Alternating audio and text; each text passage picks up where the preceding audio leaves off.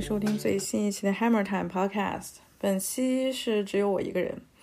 呃，因为我这一期想讲的就是 Toni Morrison 的一本小说《Jazz》。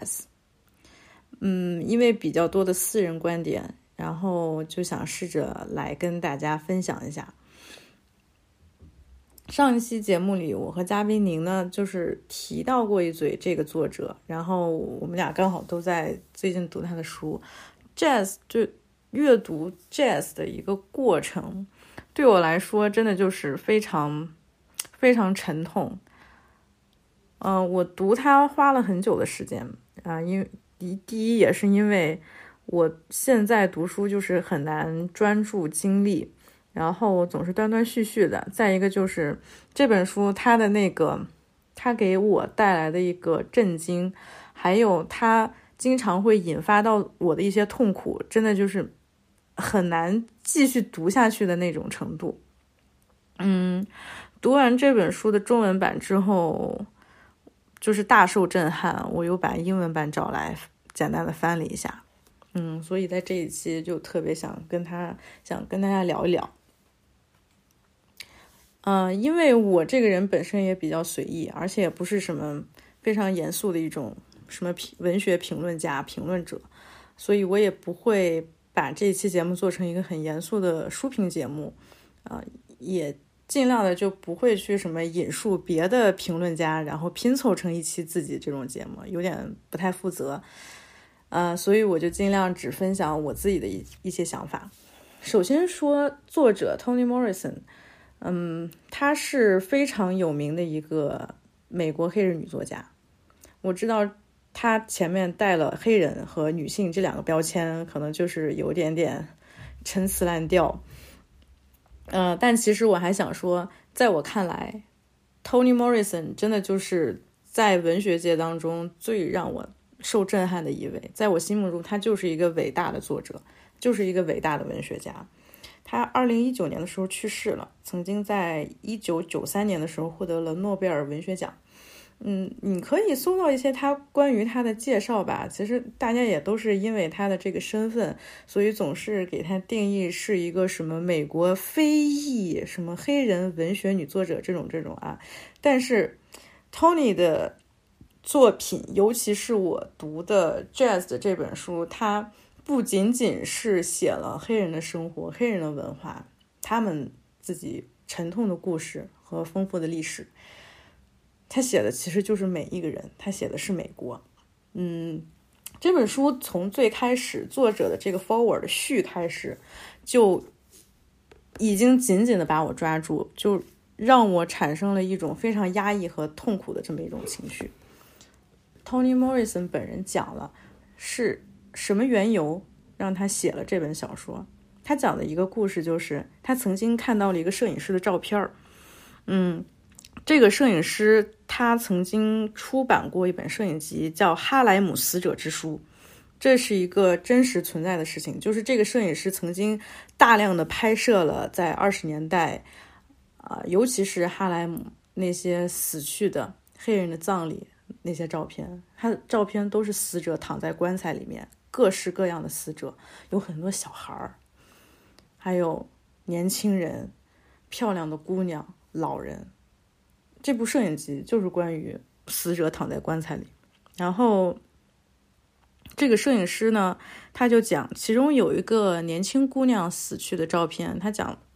这个姑娘是被他的情人射杀的，在一个派对里。然后这个姑娘的朋友们就问她：“哎，你怎么了？为什么倒下了？”然后这个姑娘就说：“感觉有点不舒服，我躺一会儿就好了。”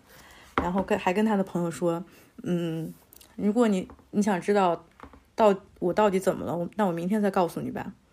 然后以此拖延时间，让他的情人有机会跑掉。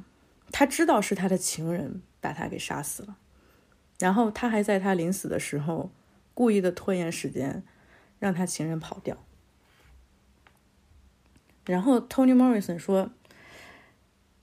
姑娘认为情人复仇是合法的，但他甘冒生命危险来拖延时间的想法实在是太幼稚、太愚蠢、太沉溺于凄美爱情所要求的牺牲了。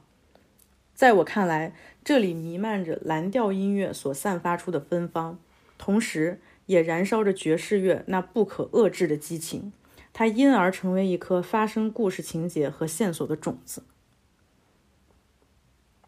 从这个序这一段开始讲的话，呃，可能大家也会明白，这本小说的名字叫《Jazz》爵士乐，但它讲的其实并不真的是它的音乐本身，它音乐的这些历史，它发展也不会是说，嗯，它讲的其实是一个爵士乐手的故事呀，还有刚好在哈莱姆发生的那段。爵士非常辉煌或者开端的那那段历史，他讲的其实就是这个故事，它所蕴含的爵士乐的那一种激情和他的那个精神。然后 Tony 继续写，关于一个人在奴隶制度的威胁和感情的扭曲之下如何真爱以及真爱什么，宠儿给出了许多思路，其中一个思路，爱是永恒的哀悼，这让我考虑到另一个类似的思路。这种真爱后来是如何在一种特定的自由中改变的？这种改变在音乐中得到了充分的表现。我对爵士乐所预见和引导的现代性，以及他那不可理喻的乐观感到震惊。无论真实情况如何，无论个人命运和种族前景如何，这音乐坚持强调过去会来折磨我们，但不会将我们套牢。它要求一个未来。并且拒绝将过去看作是别无选择的旧唱片，只能在裂缝处不停地重复自己，而且根本没有什么力量能够将唱针抬起。当时读到这一段的时候，我内心的那种震震动，就是我很久都没有一个人，就是通过他的文字、他的语言，能让我产生那么强烈的一种感觉。虽然我还没有读过《宠儿》。但是他在想，他在写啊，他宠儿是什么思路？就是爱是一种永恒的哀悼。那接下来，另外一个主题就是，那这种爱到底是在怎样特定的一种自由中改变的？他从这个序开始，其实就已经，你就会明白这个小说大概的基调和它故事的那个主题是什么。那重新说回到序里边，这个真实发生的故事啊，就是《哈莱姆死者之书》当中其中一个年轻姑娘死去照片背后，他这么愚蠢、这么凄美的一段爱情复仇故事，你可以这么说，他究竟是怎么让 Tony Morrison 展开 Jazz 这么多人他的这个故事的描述的呢？我觉得，呃。我并不会在这个节目里边按照这个书的顺序给大家再重新讲一遍他到底是怎么写的，把这个小说就弄一个梗概做成一期节目，好像有点不太负责。所以我现在就比较随意的想一想，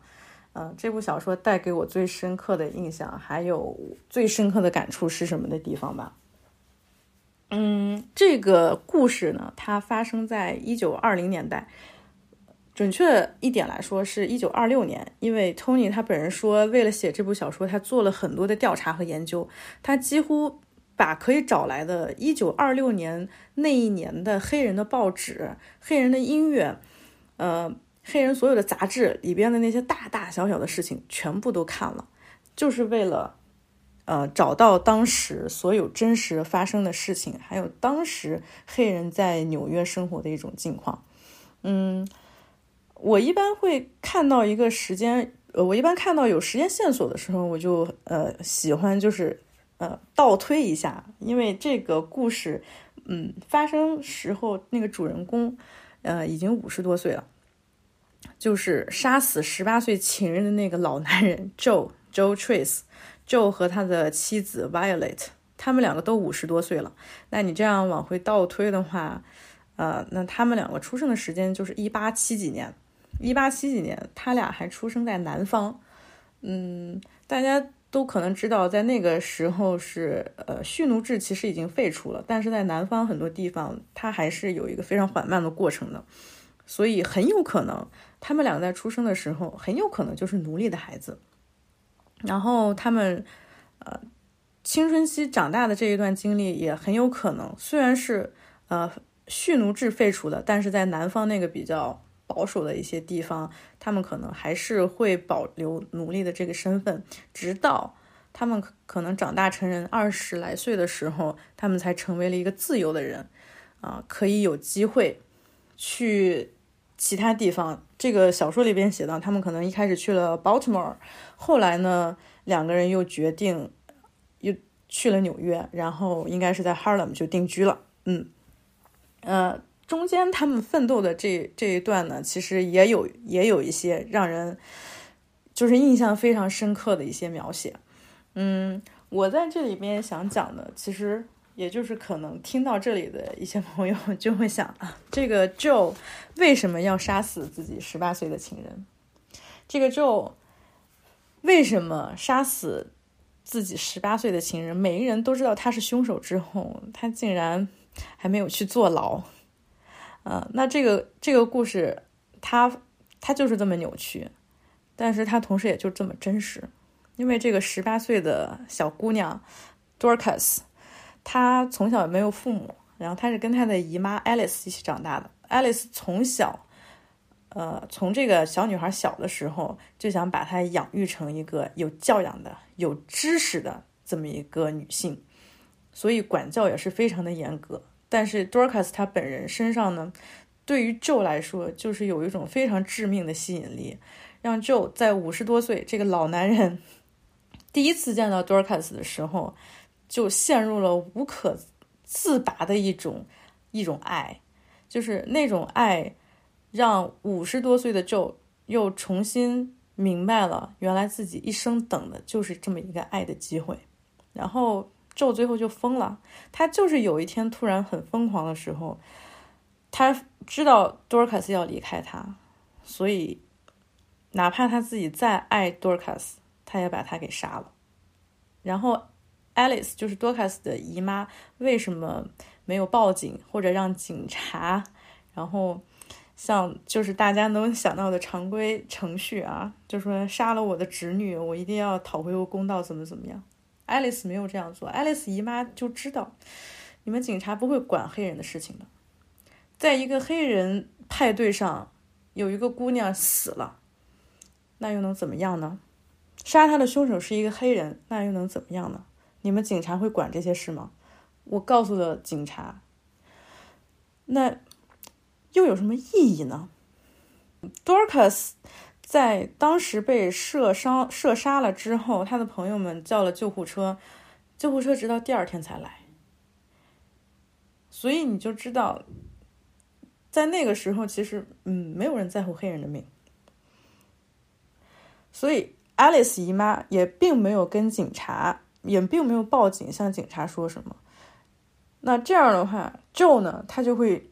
继续生活在痛苦之中。同时，Joe 的妻子 Violet。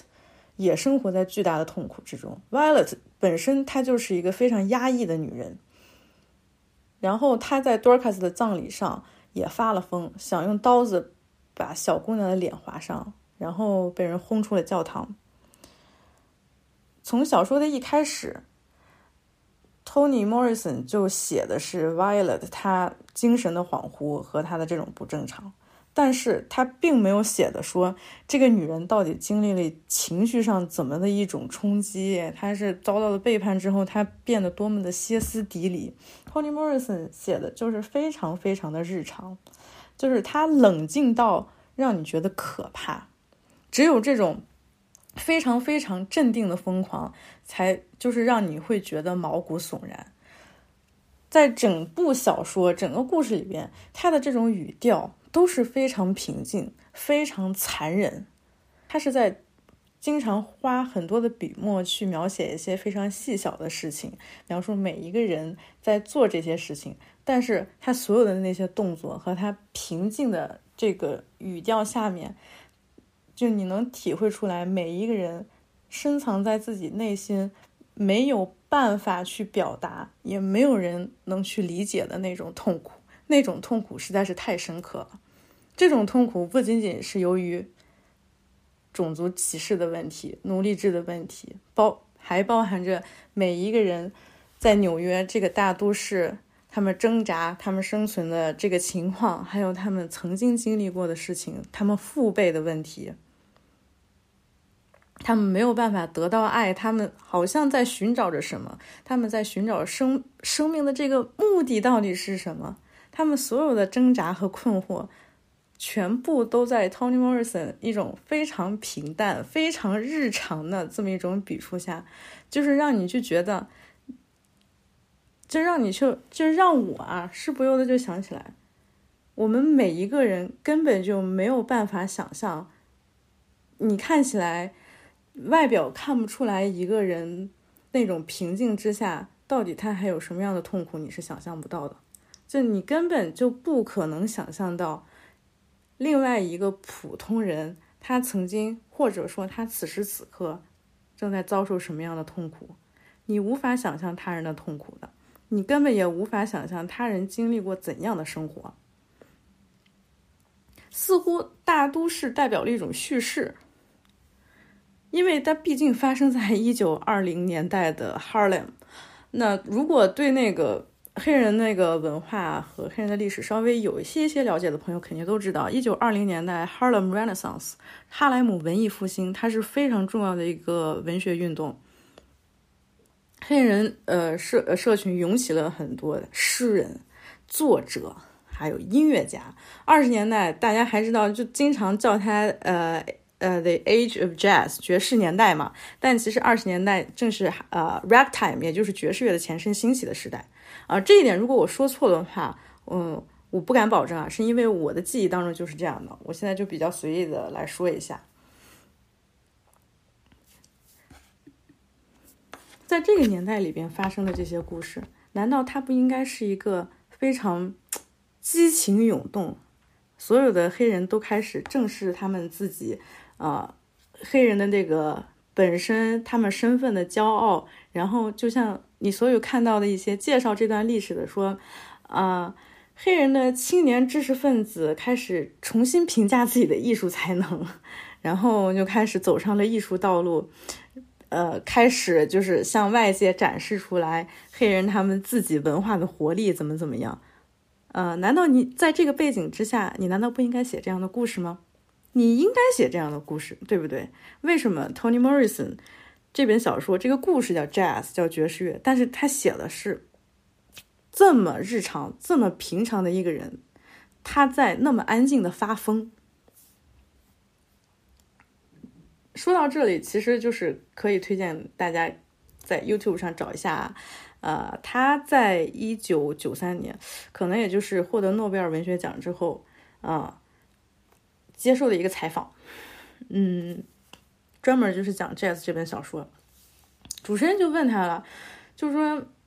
你都不会去写哈莱姆文艺复兴当中那些经典的一些角色，那些伟大的人，just ordinary people。你为什么要写这些平常的、平凡的普通人？大家好像都觉得你应该写一个，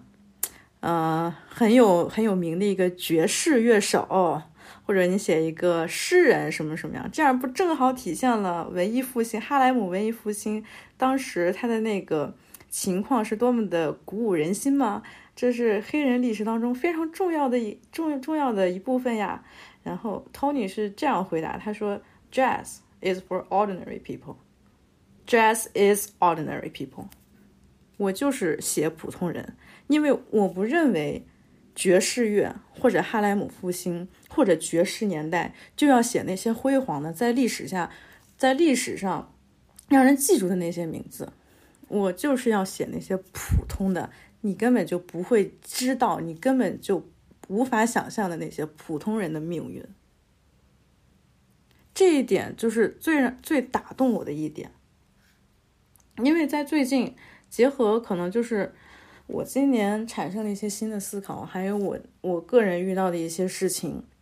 嗯，我自己是真的体会到人的那种复杂。我这么说，可能有一些人会觉得很可笑，就是这句话说了就等于没说。但是呢，我是直到今年。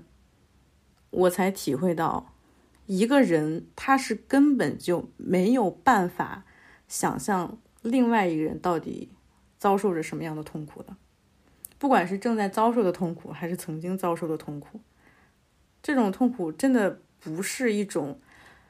非常显而易见的那种崩溃，它并不是一种非常显而易见的能让你能让每一个人马上就能就能看出来的那么一种痛苦。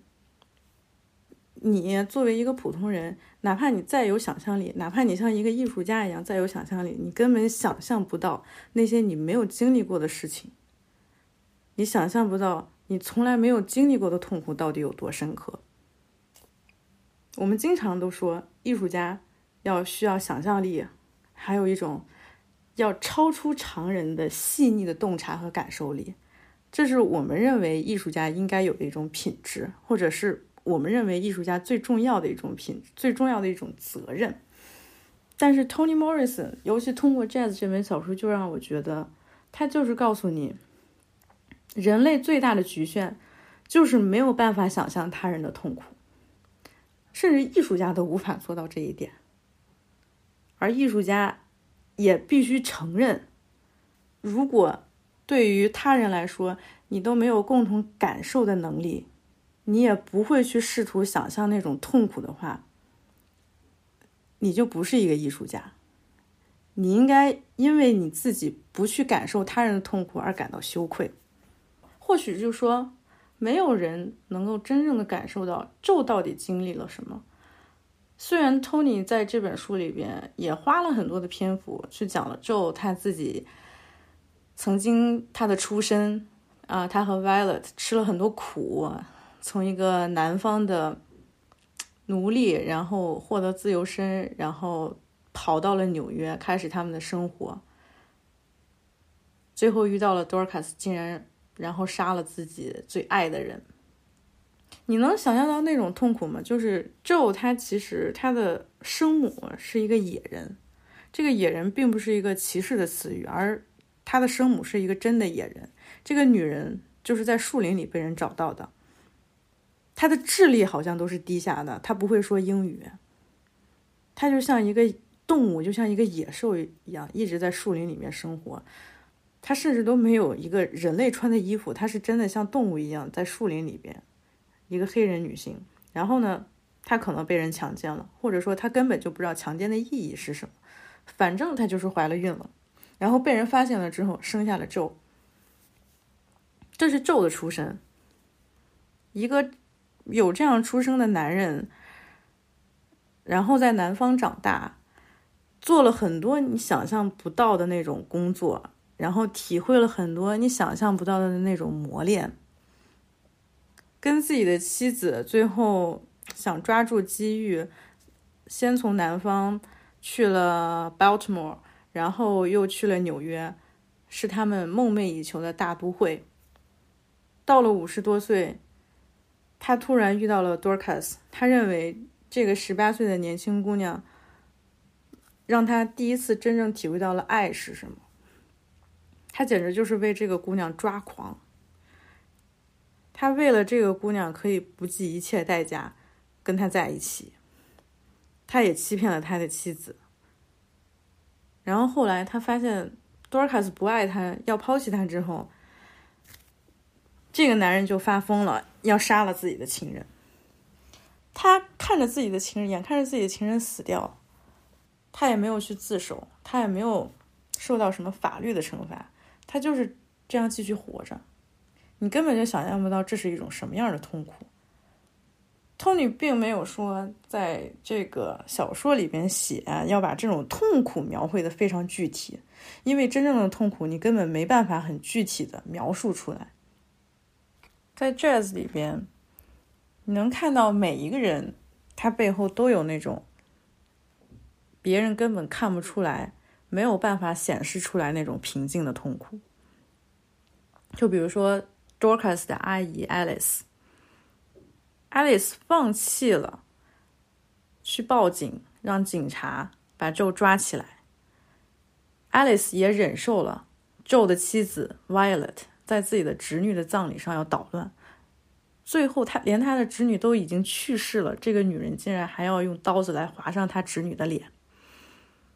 我们可能不太知道 Alice 之前他有过什么样的经历，但是你根本就没有办法想象，当 Violet 由于自己的行为感觉到很羞愧、感觉到很羞耻的时候，他重新又去找了 Alice。他不知道要去说什么，他就是去找 Alice。结果他们两个竟然成为了朋友。他们两个经常在一块儿待着闲聊。然后 Alice 是一个女裁缝，经常给人缝缝衣服啊、熨熨衣服、做点针线活这种。他每天就等着 Violet 来，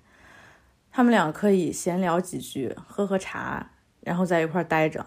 他们之间就是形成了一种。让你感觉到非常不可思议的，甚至扭曲的，让让人无法理解的这么一种友谊。